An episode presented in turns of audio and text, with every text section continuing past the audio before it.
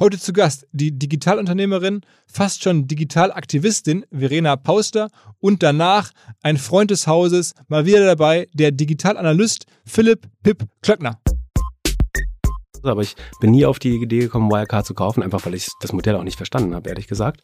Ich habe dann auch gehört, dass Leute, die so Wegwerfkreditkarten brauchen, also sagen wir mal, der neue Air Jordan droppt, die Leute, die dann versuchen, da Zehntausende von Geboten abzugeben, um sicherzustellen, dass sie ganz sicher den Schuh bekommen, ähm, die haben meines Wissens nach typischerweise Wirecard-Karten genutzt. Ähm, weil die anscheinend am einfachsten zu bekommen sind. Vielleicht auch, weil die Technologie so großartig war und die API so schnell, aber vielleicht auch, weil die nicht so genau hingeguckt haben. Was, was sicher ist, ist, dass alle diese Geschäfte weiter betrieben werden, nur bei einer anderen Bank. Die Shortseller suchen bestimmt schon, also theoretisch müsste jetzt die Leute, die solche Schuhe, Schuhdrops äh, verfolgen, professionell, mal fragen, was sie im Moment machen und wahrscheinlich führt dich der Weg ganz schnell zu einer Bank, die vielleicht als nächstes irgendwelche Compliance-Probleme haben könnte. okay. Herzlich willkommen beim OMR Podcast mit Philipp Westermeier. Ladies first, jetzt gleich kommt als erstes die Grand Dame der deutschen Digitalwirtschaft. Ich hoffe, Verena erlaubt mir diese Bezeichnung. Ähm, jedenfalls hat Verena ja selber schon in allen möglichen Jobs im Digitalbereich gearbeitet, ganz bodenständig angefangen als ähm, Junior Performance Marketeer bei B2, erzählt sie auch gleich im Podcast und jetzt ist sie mittlerweile ähm, Unternehmerin geworden und ja, ist äh, auf einer ganz anderen Baustellen tätig und auch sehr wohlhabend geworden, wie wir gleich hören werden. Damit macht sie verschiedenste Sachen, versucht wirklich den, den Lauf der Welt mit in die Hand zu nehmen und Sachen zu gestalten. Hat auch nach unserer Aufnahme bekannt gegeben, dass sie ein neues Startup ähm, also sozusagen mitfinanziert. Das habe ich erst gestern gesehen. Wir hatten vor zwei, drei Tagen gesprochen. Da war es noch nicht, noch nicht öffentlich. Jedenfalls ein, ein sehr ähm, positives, ein sehr gestalterisches Gespräch mit Verena. Übrigens auch zu ihrem neuen ersten Buch und damit weit über das hinaus, was wir vor ungefähr zwei Jahren in unserem damaligen Podcast besprochen haben. Und danach kommt ja ein, regelmäßiger, immer wiederkehrender Gast, ein, ein Freund von mir, ein Freund von OMR natürlich, jemand, den ich sehr schätze, der, den ich regelmäßig auch in seinem eigenen Podcast höre. Ähm, Doppelgänger heißt der, ähm, wo er ja seine Tech-Einschätzungen ähm, jede Woche kundtut. Bei uns ist er sozusagen jetzt mit dem Best-of ähm, am Start und darauf freue ich mich und äh, darauf können sich, glaube ich, alle freuen. Äh, direkt nach Verena kommt dann Philipp Pip Klöckner. Was? Hallo Verena.de, Verena Pauster, hey. hallo Philipp, hallo. Ähm, es ist deine Zeit. Und ich meine, du bist ja sozusagen in ein paar Jahren voll auf diesem ähm, Bildungsthema, digitale Bildung, vor allen Dingen für, für Kinder, für Jugendliche. Ähm, jetzt ist die Zeit. Jetzt ist die Zeit. Und als im März äh, die Schulen alle zugingen, da habe ich irgendwie gedacht, du kannst jetzt hier nicht sitzen und sagen, jetzt habe ich mich sieben Jahre mit diesem Thema beschäftigt, aber jetzt müsst ihr euch alle eure Lösungen selber suchen. Und ja, dann habe ich so eine Website Homeschooling-Corona ins Netz gestellt und die hatte irgendwie 100.000 Aufrufe in der ersten Woche. Und dann dachte ich, okay, scheint einen Nerv getroffen zu haben. Und was, was, war, was war denn davor noch, bevor wir jetzt einsteigen? Ähm, mhm. Du hast ja, also als wir das letzte Mal sprachen, warst du noch sozusagen voll operativ im Sattel. Ja. Ähm, hast sozusagen Geschäftsführung gemacht ähm, deines Unternehmens. Wie ging es dann weiter? Dann habe ich äh, Ende letzten Jahres bei Fox Sheep und den Haber Digitalwerkstätten sowohl als Geschäftsführerin als auch als Gesellschafterin aufgehört, also meine Anteile komplett äh, verkauft und gesagt, jetzt ist eigentlich mal Zeit dafür, das Thema noch weiterzutreiben, digitale Bildung und auch das Thema Digitalisierung. Wie, da kann Deutschland ja sicherlich noch ein bisschen Gas geben, aber eben mal für eine Phase nicht als Unternehmerin, wo du immer so ein bisschen in dem Verdacht stehst, ach, das sagt die doch alles nur, damit irgendwie jemand ihre Kurse bucht bei ihrem Unternehmen, sondern ähm, ja, so ein bisschen unabhängiger und lauter werden, damit sich wirklich mal was bewegt. Und das war dann auch schon ein bisschen ähm, journalistischer gedacht oder eher politischer? Oder wie wolltest du dich da positionieren? Ja, ich hatte als Plan, ein Buch zu schreiben. Das habe ich im November letzten Jahres mit dem, äh, mit dem Verlag unterschrieben, zu sagen, wir schreiben ein Buch 2020. Das geben wir dann Ende 2020 ab. Wie es heißt, wissen wir auch noch nicht. Aber das ist dann so, mit dem Buchprojekt nähert man sich sozusagen neuen Gedanken und, und, und geht mal wieder in die Tiefe bei manchen Themen. Das war eigentlich der Plan für dieses Jahr. So, und dann, äh, als der Corona-Lockdown kam und erstens das Thema digitale Bildung so wichtig wurde und man plötzlich auch das Gefühl hatte, jetzt müssen wir doch was tun. Wir können doch jetzt nicht irgendwie schlaue Bücher bis Ende des Jahres schreiben, die dann irgendwann Mitte nächsten Jahres rauskommen, sondern jetzt ist doch die Zeit zu überlegen, wie können wir unsere Energie in neue Lösungen einbringen und nicht einfach die Vergangenheit wieder aufbauen. Da hat das dann alles einen totalen äh, Schub gekriegt oder so eine Art Katalysator. Und äh, ja, da habe ich dann gedacht, okay, Pause mache ich dann mal anders. Weil die Kolleginnen und Kollegen von Instafo, also der Jobplattform für den Tech- und Sales-Bereich, von der ich hier schon häufiger berichtet habe, mittlerweile bei uns doch groß engagiert sind hier im Podcast. Ihr hört immer wieder hoffentlich von Instafo. Deswegen habe ich die Kollegen vor kurzem mal selber persönlich kennengelernt und war wirklich sehr angetan. Sie haben mir dazu erzählt, es gibt eine neue Finanzierungsrunde in die Firma. 10 Millionen werden da investiert. Das ganze Thema wird also immer relevanter. Daher nochmal hier mit Nachdruck der Hinweis. Wer Menschen sucht im Bereich Tech und Sales, denkt an Instafo. Die haben da scheinbar wirklich eine neue magische Soße gefunden, wo sie über ihre Plattform ein automatisiertes Matchmaking zwischen Arbeitnehmer und Arbeitgeber ermöglichen. Und das ist im direkten Marktvergleich dreimal effektiver, was die Quote von Bewerbung zu Einstellung angeht. Hilft natürlich auch, dass sie bereits über 100.000 passende Talentprofile auf der Plattform haben und dass man sehr, sehr schnell ins Gespräch kommt. Innerhalb von 48 Stunden bewerben sich die ersten Talente bei den Arbeitgebern oder man kann sogar als Arbeitgeber einer vorselektierten Gruppe an Talenten aktiv eine Nachricht schicken oder sie zum Chatten einladen, um sich noch schneller kennenzulernen und zu prüfen, könnte das passen. Also nicht nur ich und die Geldgeber offensichtlich glauben an Instafo, sondern auch mittlerweile über 1800 Firmen, darunter O2, RTL, HelloFresh, MyPoster, viele, viele weitere. Instafo ist auf OMR Reviews bestbewertet 4,8 Sterne in der Kategorie Recruiting Plattform. Firmen, die nun Instafo ausprobieren möchten, sehr gerne. Ihr spart außerdem 500 Euro auf die erste Besetzung, wenn ihr euch anmeldet über Instafo mit Doppel F, instafo.com slash OMR. Zurück zum Podcast. Das Buch ist jetzt seit einigen Tagen am Markt. Ähm, das Buch ist vor allen Dingen mehr oder weniger eine Rede, ne? Also muss man, ja. glaube ich, sagen. Erzähl mal ein bisschen, was ist denn die Kernthese, was ist die Kernantwort, wenn man jetzt ne, diese Frage stellt, das tun ja sehr viele, ähm, wie löst man dieses digitale Bildungsproblem, äh, gerade in Corona-Zeiten, was ist denn die Antwort? Also ich habe bei, äh, bei meinem Buch Das neue Land eigentlich die Themen genommen, zu denen ich wirklich authentisch was zu sagen habe, wo ich jetzt nicht Experteninterviews führen muss und mir Bücher anderer Leute durchlesen muss, sondern wo ich selber was in mir habe äh, an Lösung und Erkenntnis. Und das sind ins, insgesamt acht Themen geworden, von Bildung über New Work, über Politik, Gleichberechtigung, Klimaschutz, Digitalisierung. Und, ähm, und habe bei jedem Kapitel mich gezwungen, ganz konkrete Lösungsvorschläge zu machen. Also nicht ein Buch, man müsste mal und The Time is Now, sondern wenn ich es jetzt morgen umsetzen müsste, wie würde ich es angehen? Und ähm, ja, und, und als Rede deshalb, ich weiß nicht, wie viele Sachbücher auf deinem Nachttisch liegen, die du gerne lesen würdest, aber nicht gelesen hast, weil ihr Kinder habt, weil das Leben voll ist, weil du müde bist abends. Und ich wollte nicht das hundertste Sachbuch sein, was man sagt, würde ich ja gerne mal lesen, aber wann denn? Und in Redeform ist es etwas leichter bekömmlich, weil man es, glaube ich, wirklich ganz gut weglesen kann. Und, und sag nochmal so ein bisschen äh, für jemanden, der jetzt sagt, okay, auch wenn es eine Rede ist, ähm, ich schaff's trotzdem nicht, was muss man daraus wissen? Also man muss wissen, dass ich mir erstens Gedanken auch über Politik mache. Es bringt ja nichts, wenn wir alle an der Seitenlinie sitzen und sagen, puh, man müsste mal, aber in die Politik gehe ich nicht rein. Und äh, die Politiker müssten mal, aber das verstehen die ja nicht, sondern da müssen wir ja neue Lösungen finden. Das heißt, da habe ich mal dieses Entrepreneur in Residence, was wir aus der Startup-Szene kennen, genommen und gesagt, wie sähe eigentlich ein Politician in Residence aus? Mhm. Ähm, dann habe ich mir überlegt, wie schaffen wir es eigentlich in Gesellschaftsform schon auszudrücken, dass wir äh, vielleicht ein Startup gegründet haben, der ein oder andere von uns, was langfristig und nachhaltig wirken soll und eben nicht verkauft wird. Also Ecosia soll nicht irgendwann an Google gehen, Recap soll nicht irgendwann an Starbucks gehen. Und wie können diese Gründer das eigentlich von Anfang an schon in der Gesellschaftsform verankern?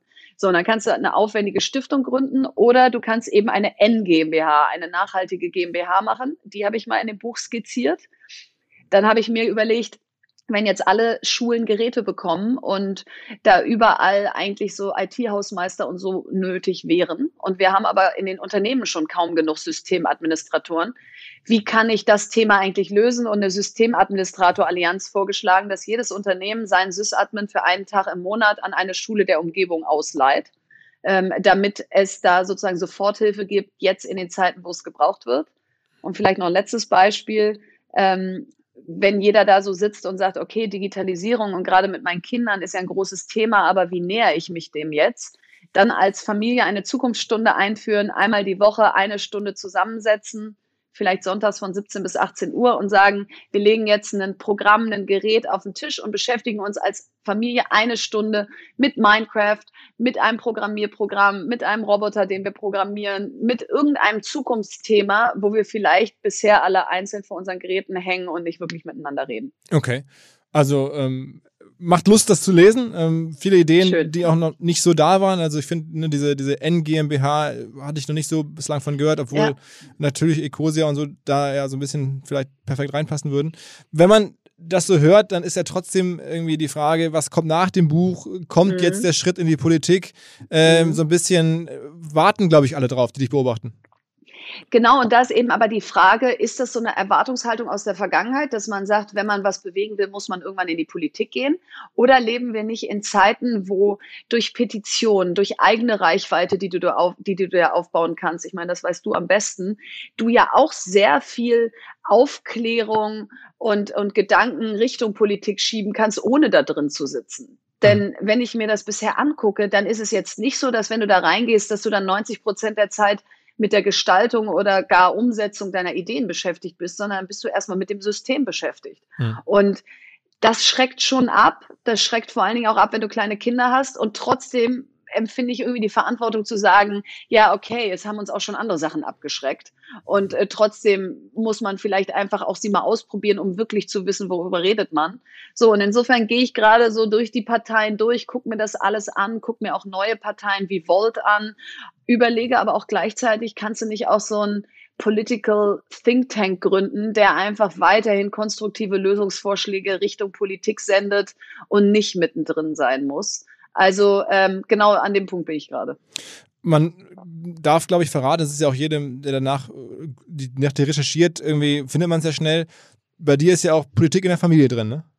Total. Also das habe ich in meinem Buch auch zum ersten Mal beschrieben, dass ich äh, zwei Bundespräsidenten in der Familie habe. Mein Urgroßvater und mein Onkel waren beide Bundespräsident. Sag mal kurz den Und- Namen dazu. Äh, Johannes Rau und äh, Gustav Heinemann.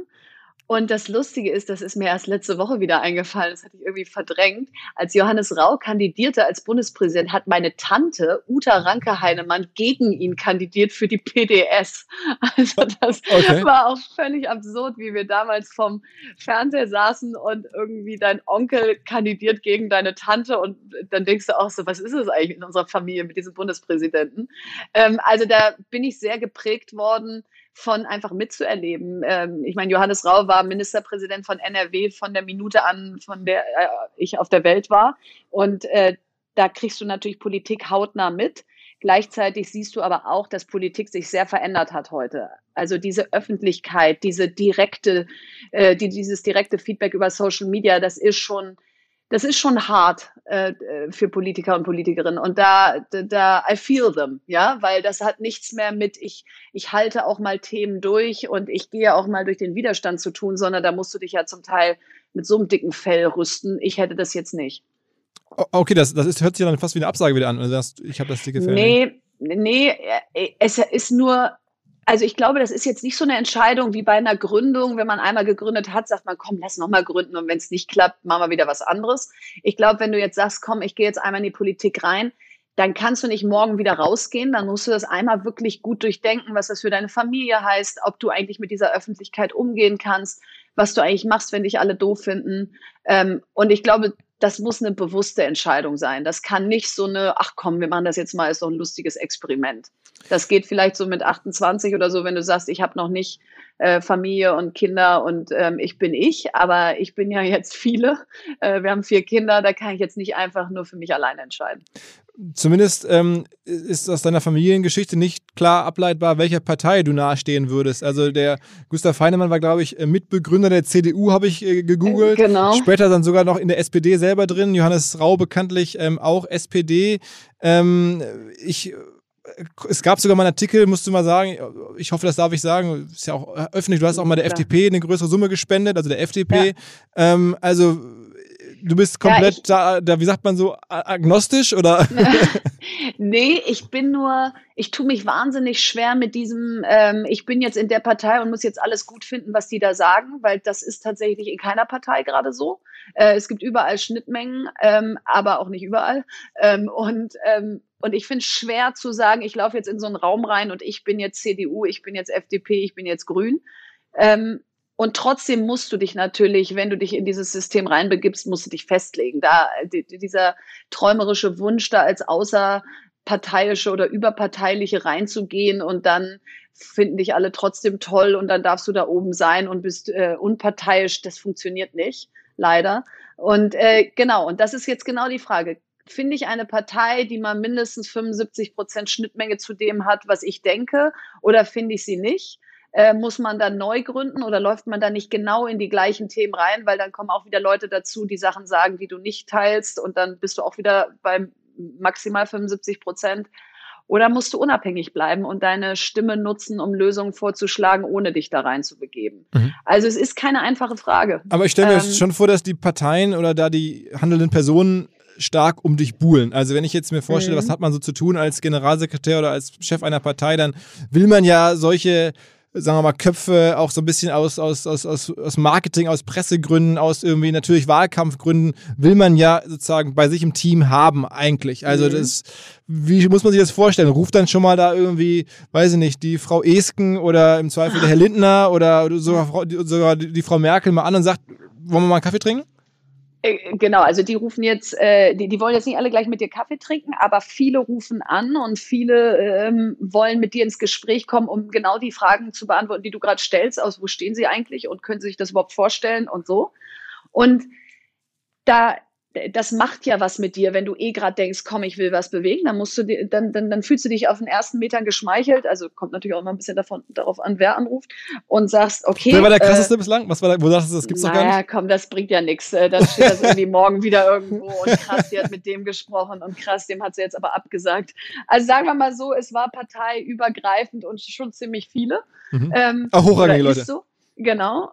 Und dann musst du aber wieder einen Schritt zurücktreten und sagen, stopp mal gerade. Das ist ja, es geht ja nicht darum, jetzt drei Wochen einen Medienhype zu erzeugen und oh toll und die ist jetzt da reingegangen und die will da jetzt die Welt verändern und in drei Wochen merkst du, oh Gott, die kann ja gar nicht die Welt verändern und äh, so so äh, gut passt du da jetzt auch nicht rein, sondern du musst ja schon irgendwie überlegen, was ist was ist das, was du willst? Und ich möchte langfristig dazu beitragen, dass wir Themen wie Digitalisierung, Bildung, Chancengerechtigkeit, Klimaschutz in diesem Land mehr mitdenken, als wir das aktuell tun und ich möchte, dass, wenn unsere Kinder groß sind, die nicht sagen, äh, also in Deutschland kannst du noch irgendwie gemütlich deine Eltern besuchen, aber sonst geht da nicht mehr viel, sondern ich möchte, dass wir weiterhin hier Vorreiter sind, dass wir weiterhin die krassen Innovationen erfinden, äh, dass unser Mittelstand 2.0 eben äh, Deep Tech und, und, und Digitalunternehmen und äh, KI-Unternehmen sind, die auch Tausende und Zehntausende von Arbeitsplätzen schaffen. Mhm. So, und vielleicht ist der Weg dann, du musst eine neue Partei gründen und das dauert sieben Jahre äh, oder zehn oder 15. Aber ich meine, bei Startups haben wir auch nicht immer gesagt, wenn wir gründen, muss das aber nach drei Jahren durch sein. Ähm, oder du musst eben überlegen, gibt es eine Art Bewegung und außerparlamentarische Opposition, die du aus sehr schlauen Leuten zusammenstellen kannst, die eigentlich alle sagen, ich würde ja in die Politik gehen, wenn man da was bewegen könnte, und muss neue Formen ähm, finden, um Demokratie zu bereichern. So, und deswegen glaube ich, darf man sie jetzt gerade nicht leiten lassen, zehn Monate vor so einer Bundestagswahl aus, kommen Sie doch zu uns, werden Sie doch bei uns, sonst was. Ja, was denn? Weil, ja, das ist eben genau das Problem. Wenn du in die Politik reingehen willst, musst du auf eine Liste, musst du auf einen Listenplatz oder du musst ein Direktmandat für einen Wahlkreis machen. Du wirst ja nicht von der Seitenlinie als Ministerin berufen oder jemand rollt dir den roten Teppich aus und sagt, guten Tag, möchten Sie Staatssekretärin im noch nicht gegründeten Digitalisierungsministerium werden, ähm, sondern Parteien leben davon, dass sich da viele Menschen über viele Jahre hochgearbeitet haben. Und die warten nicht unbedingt auf Menschen wie dich und mich und sagen, wie toll, dass sie da sind, um mir jetzt meinen Posten wegzunehmen.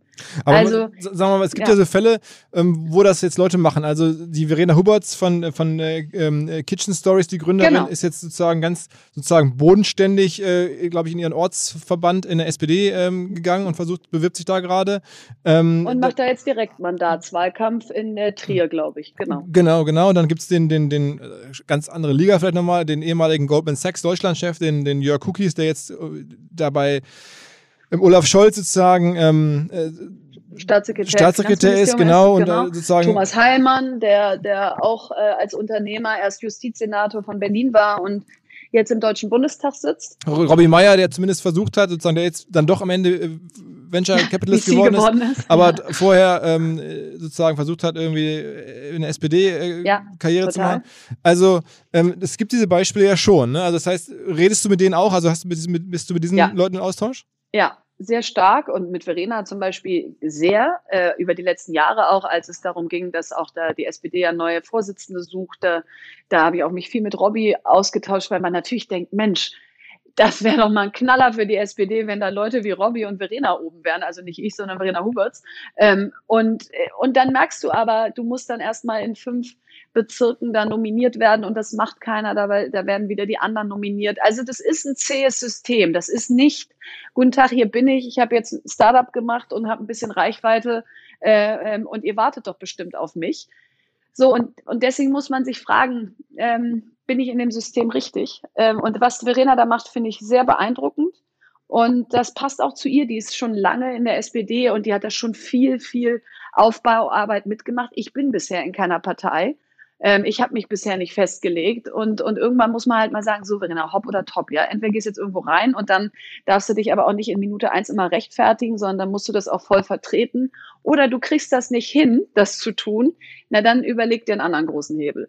Und wann ist deine Deadline? Also was, was setzt du dir da selber für, für, eine, für eine Frist? Also kann das jetzt noch Jahre dauern oder sagt, nee, kann man nee, davon nee, erwarten, dass irgendwie Ende des Jahres was rauskommt? Nee, ich muss einmal wirklich die Zeit haben, so, so drüber nachzudenken, dass es nicht so eine Bauchentscheidung ist. Und im Moment, äh, das unterschätzt man so ein bisschen, was für ein Wirbel so ein Buch macht. Also die Tage sind so voll, dass ich mich wie so eine Politikerin fühle, die von einem Termin zum nächsten hechtet. Und das ist viel, viel Arbeit und wenig Zeit für genau solche Gedanken. Also ich habe jetzt mal Mitte Dezember bis Ende Januar mir komplett freigenommen, um nachzudenken. Also ist meine Deadline Ende Januar. Okay, okay. Und sag mal zu dem Buch, welcher Verlag gibt das raus? Äh, Murmann aus Hamburg. Mm, okay. Und was erwartet, glaube ich, der Verlag, der auch das erste Frank Thelen Buch rausgegeben hat, ne? Genau, genau. Und was ähm, für eine Auflage äh, erhoffst du dir? Ähm, na, die sind mit der Erstauflage mit 10.000 Stück gestartet. Jetzt sind wir schon bei der dritten Auflage, die in Druck geht. Ähm, also das sind alles äh, natürlich kleinere Zahlen, als wir sie aus der Online-Welt kennen. Aber wenn du da in diesen Buchmarkt so einsteigst, dann lernst du eben, dass der ganz andere Dynamiken hat. Wie kommst du auf eine Spiegel-Bestsellerliste? Ähm, wann wird ein Buch vom Buchhandel überhaupt erst bestellt? Also das, das war auch interessant, das jetzt mal alles so zu lernen. Ich würde sagen, bisher läuft das echt ganz gut dafür, dass ich Erstautorin bin und jetzt der Buchhandel bisher noch nie was von mir gehört hatte. Ähm, Bist du schon auf der Spiegel-Bestsellerliste? Ja, Genau, oh. da bin ich gleich in der ersten Woche auf Platz 11 eingestiegen. Und das, das schafft und, man dann schon mit 10.000 ähm, Genau, also genau, wo du das jetzt, was die genaue Zahl ist, hängt natürlich auch immer ab davon, welche anderen Bücher da gerade oben sind. Wenn jetzt mhm. gerade da ganz viele sehr reichweitenstärken Bücher oben sind, dann brauchst du noch mehr, mhm. um da auch reinzukommen. Also es ist dynamisch sozusagen. Aber klar, das ist erstmal ein toller Meilenstein, weil wenn ich früher gesehen habe, oh, jemand ist Spiegelbestseller, habe ich immer gedacht, wow, wie macht man das eigentlich? Mhm. Und ähm, das hat mich jetzt schon echt glücklich gemacht, weil du schreibst hier in Corona-Zeiten einsam an deinem Schreibtisch dein Buch. Und äh, der Verlag äh, hat natürlich total geholfen, aber du hast jetzt nicht viel Austausch mit anderen. Und dann kommt das raus und dann kriegst du einfach viel Feedback und die Leute sagen, wow, das inspiriert mich, das sind Gedanken, die habe ich vielleicht so noch nicht alle gehört oder vielleicht in dieser expliziten Form nicht und, ähm, und, und danke dafür oder so. Und dann denkst du, ach, das ist ja nett. Ich dachte, heutzutage gibt es eigentlich nur Kritik, wenn man eine Haltung einnimmt oder eine Meinung sagt.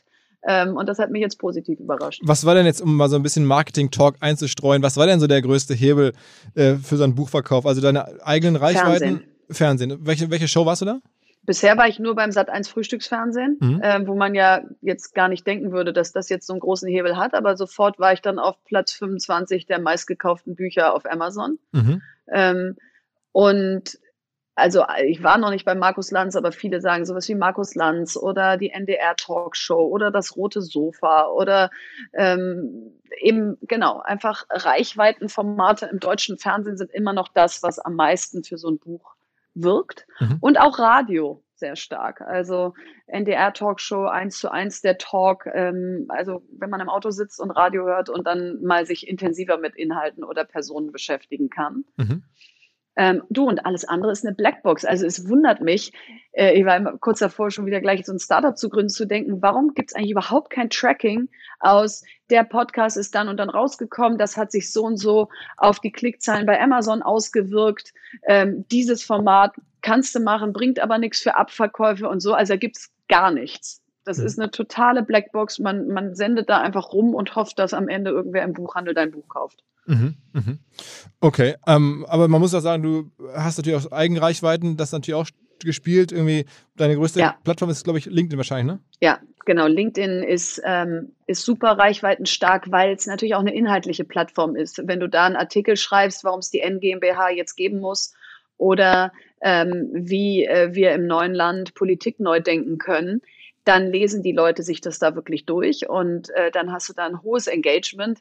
Das kriegst du zum Beispiel auf Instagram mit, mit Inhalt so gar nicht hin. Da kann das Foto ansprechend sein oder die drei Zeilen, die da drunter stehen. Aber da lesen sich jetzt Leute nicht lange Texte durch. Hm.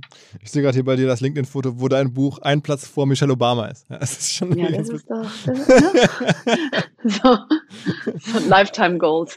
ja, ähm, sag, sag mal, ähm, wenn man jetzt so auf dich guckt und was viele, glaube ich, gerade Frauen tun das ja und, und gucken äh, ne, zu, zu dir, wie du sozusagen auch versuchst, mit gemeinsam mit anderen Bekannten und Freundinnen und in Berlin äh, so ein bisschen diese, diese ganze Digital Woman Persona mhm. äh, zu etablieren und auch wie gesagt, vielleicht schon wirklich ein, ein, Role Model zu sein für viele. Ich glaube, oder ob das mhm. will oder nicht, man, du bist es ja, das weißt du ja auch.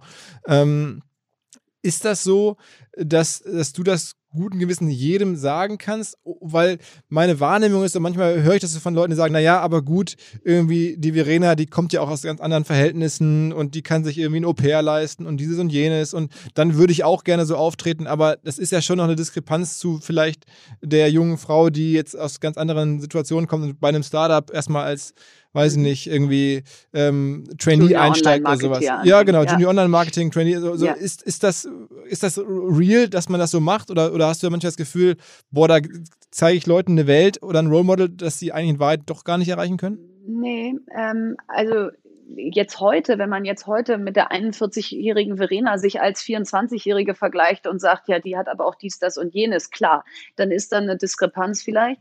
Und dann ist das, hoffentlich trotzdem noch ein bisschen anschlussfähig, weil ich jetzt auch hoffentlich nicht nur sende, Mensch, ich bin hier oben angekommen, was auch immer oben heißt und äh, hier ist herrlich und ich mache das wie folgt.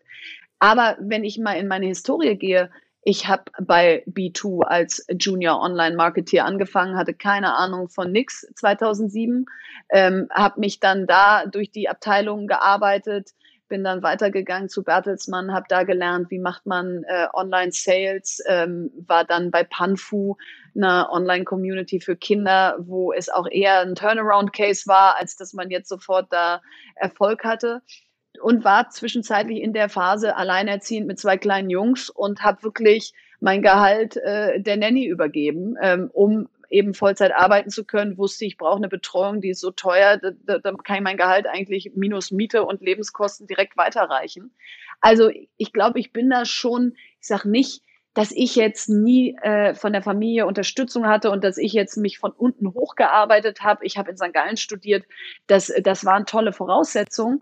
Aber meine digitale Laufbahn und meine Gründerlaufbahn, die, da hat mir jetzt keiner den roten Teppich ausgerollt. Äh, also auch unsere Investoren bei Fox Sheep waren jetzt nicht Freunde meines Vaters oder was weiß ich wer, die gesagt haben, okay, komm, dann gibt der mal Geld. Die scheint ja die Tochter von Rudolf zu sein. Mhm. Sondern das war schon, weil ich überzeugt habe mit der Idee. Mhm. Und, und das ist ein bisschen das, was ich jungen Frauen mitgebe. Es ist super schwierig, Familie und Gründen unter einen Hut zu bekommen. Es ist schwierig, sich manchmal vorne hinzustellen, wenn, äh, äh, wenn es äh, a man's world ist und man vielleicht unter dem Verdacht steht, ähm, dass man jetzt gleich das nicht halten kann, ähm, was man verspricht. Und trotzdem traut's euch zu, ihr könnt das, das ist nichts, wo man sagt, das, das ist eine Welt, äh, in der man als Frau irgendwann abbiegen muss und sagen muss, da bin ich nicht tough genug für oder da bin ich schlau genug für oder was auch immer die eigenen Selbstzweifel sind. Und das versuche ich eigentlich eher sehr stark nach vorne zu stellen, dass es kein Entweder-Oder ist, aber dass du natürlich Kompromisse machst. Und bis heute, das weißt du selber als Vater, gibt es Momente, wo man sagt, werde ich hier eigentlich gerade allen gerecht oder ist das hier gerade in die falsche Richtung gekippt? Und dann muss man es wieder zurückdrehen oder ein bisschen justieren. Das habe ich bis heute. Ähm, und nichtsdestotrotz ist es natürlich ein tolles Leben, wenn du Mutter sein kannst und beruflich voll durchstarten kannst. Hinweis auf Findling. Findling ist eine sehr erfolgreiche SEO-Agentur, die bis vor einiger Zeit noch Webstube hieß und mir vor allen Dingen deswegen ins Auge gestochen ist, weil ihre Masterclass beim OMR-Festival ruckzuck ausverkauft war. In Minuten wollten Menschen hören, was die Kollegen von Findling zum Thema SEO zu sagen haben. Ein Grund dafür sicherlich die Referenzen. Findling arbeitet unter anderem für Firmen wie Snox, Ergotopia, Dermanostik oder mein BAföG. Der Fokus ist also, Firmen über Performance SEO beim Wachsen zu helfen. Wer herausfinden möchte, ob sich für ihn auch SEO lohnt oder die Ansätze von Findling vielleicht konkret lohnen, der kann sich eintragen. Es gibt keinen Sales Call, sondern eine kostenlose Beratung unter findling.de slash OMR. Also auf der Landingpage eintragen und dann gibt es eine Beratung, wenn es richtig gut läuft, vielleicht von Maurice Marinelli, dem Gründer persönlich.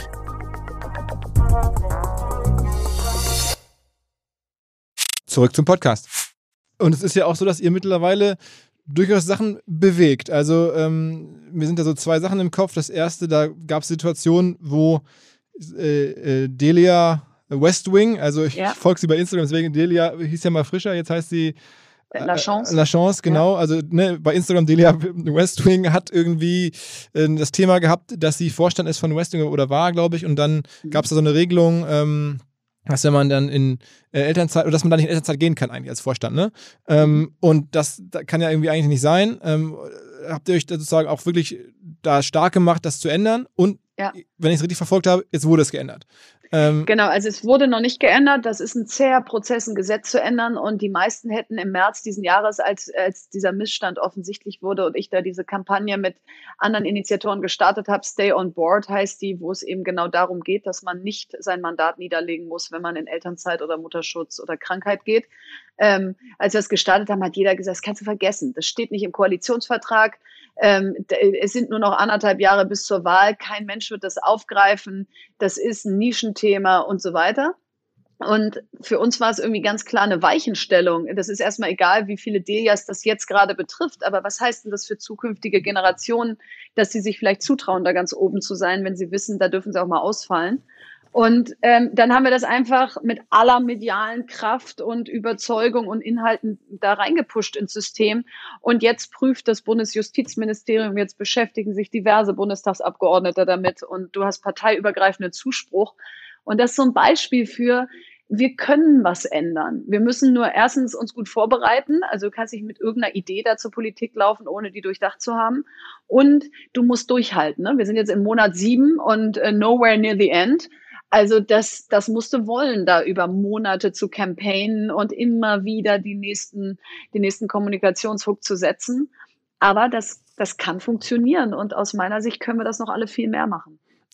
Und sag mal, hast du es dir mit der FDP verscherzt, ähm, als ihr auch kürzlich äh, Christian Lindner, glaube ich, alle ähm, so ein bisschen Social Media so negativ begleitet habt. Äh, der hatte da, glaube ich, so einen, so einen, Vortrag gehalten, eine Rede oder eine, gehalten und ähm, da seine ähm, ehemalige Generalsekretärin, äh, äh, ja, wie soll man das beschreiben, äh, etwas ungünstig despektierlich, da, ja. despektierlich ähm, da hat dastehen lassen und die saß im Publikum und so und äh, da, da gab es dann ja viele Social Media Szenen, werden wahrscheinlich einige verfolgt haben und da habt ihr gesagt, okay, das geht so gar nicht. Ähm, War es das schon mit der FDP? Also ähm, habe ich die jetzt vergrault? Also ich finde einfach eine Partei und ein Parteivorsitzender, der, der hat auch eine Verantwortung und, und einen Vorbildscharakter. Und jetzt gestehe ich Politikern zu, dass sie manchmal vielleicht in, dem, in der Masse der Sachen, die sie sagen, auch mal was Falsches sagen und da darf man dann nicht sofort einen riesen Shitstorm draus machen. Aber ähm, in diesem Fall äh, war es irgendwie klar, dass es diesen Spruch vor drei Jahren schon mal gab und er also jetzt nicht irgendwie völlig zufällig entstanden ist. So, und dafür haben wir heutzutage diese Feedback-Kanäle, dass man sagt, das geht so nicht und das ist einfach ähm, auch nicht mehr zeitgemäß. Und wie fühlt man sich äh, im Publikum, wenn man da gerade eh äh, zurückgetreten ist oder abgesägt wurde und jetzt wird man dann noch mit so einem Spruch entlassen? Ähm, so, also da haben sich sicherlich äh, auch Lea Kramer hat sich da sehr stark gemacht äh, und auch dann, glaube ich, äh, direkter mit denen gesprochen so sehe ich das nicht, habe ich es mir verscherzt. Wenn du die ganze Zeit versuchst, irgendwie allen zu gefallen und allen nach dem Mund zu reden, dann, dann bist du ja auch nicht mehr du selbst. Also aufzustehen, wenn dir was missfällt, es zu begründen und aber konstruktiv dann auch miteinander zu sprechen und nicht nur zu bashen, das finde ich muss in der Demokratie möglich sein, ohne dass man dann sagt, mit der rede ich nicht mehr. Also jetzt klingt schon wieder so ein bisschen so, als wenn du doch demnächst irgendwie, ähm, was mich sehr, sehr freuen würde, ähm, äh, sozusagen in die Politik äh, gehen würdest, äh, sozusagen deine letzte Antwort. Ähm, vielleicht nochmal ganz kurz, äh, du machst ja trotz allem jetzt, trotz der Pause ab und zu ähm, äh, Beteiligung, ne? Also es gibt zumindest äh, Pauster Ventures. Äh, mhm. Kannst du dazu ein bisschen was sagen? Also welche, bei welchen Firmen hast du dich beteiligt? Was sind da so die, die Stars im Portfolio? Ja, also äh, genau, Pauster Ventures habe ich gegründet ähm, nach meiner nach meinem Verkauf von Fox Sheep 2014 und habe ähm, einfach Business Angel Investments in den letzten Jahren gemacht und besonders äh, natürlich auch Bildungsthemen versucht zu machen, die ich spannend fand. Simple Club äh, waren gerade gestern in der Presse, haben ein großes Investment gerade von Holzbrink Ventures gekriegt, da bin ich investiert. Was machen die? Die machen äh, für 13- bis 19-Jährige alle Schulfächer ähm, als Videoformat. Simple Club ist eine, ist eine App. Mhm. Und, ähm, und du kannst im Prinzip ähm, nicht nur Nachhilfe, sondern auch Klausurvorbereitung, Abi-Vorbereitung. Also Millionen von Schülern und Schülerinnen haben schon so Plakate in die Kameras gehalten. Ohne Simple Club äh, hätte ich mein Abi nicht geschafft und so. Mhm. Also die sind so die, die Rockstars der, der Schüler und Schülerinnen. Die sind selber erst Mitte 20 und einfach echt sehr coole Gründer. Mhm. Ähm, dann bin ich beteiligt zum Beispiel bei Affilio, ähm, was, was dieser ganze ähm, äh, sozusagen Patientenverfügung, Vorsorge, Pflegemarkt ist. Äh, wie kann man eigentlich all diese äh, Testamente und sowas alles online äh, so verwalten und, und auch überhaupt erstmal erstellen, dass man da ausgerüstet ist. Äh, das ist spannend. Ähm, und ja, und dann bin ich bei den ganzen Venture Capital Fonds äh, LP, also von Lakestar über Cherry, Project A, Point Nine, weil ich einfach gesagt habe, ich war ja 2014 noch fünf Jahre voll aktiv, da kannst du auch nicht den ganzen Tag Business Angel sein. Mhm. Und trotzdem willst du ja beim Ökosystem dabei sein.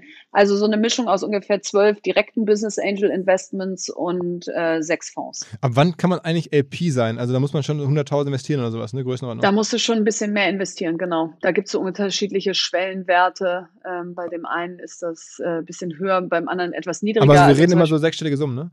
Genau, genau. Weil die ja sonst auch wahrscheinlich äh, also nicht nur sich verzetteln, die müssen ja die LPs auch alle managen und ich glaube, da gibt es auch tatsächlich irgendwelche finanzamtlichen äh, Schwellenwerte zum Teil. Mhm. Aber das heißt, man darf davon ausgehen, nach deinem Verkauf bist du jetzt auch in der Lage, sowas mit eigenem Geld zu machen und zu sagen, okay, ich habe genug jetzt verdient, auch mit dem Exit irgendwie, dass man bei so ein paar Fonds so ein paar hunderttausende jeweils reinstreuen kann.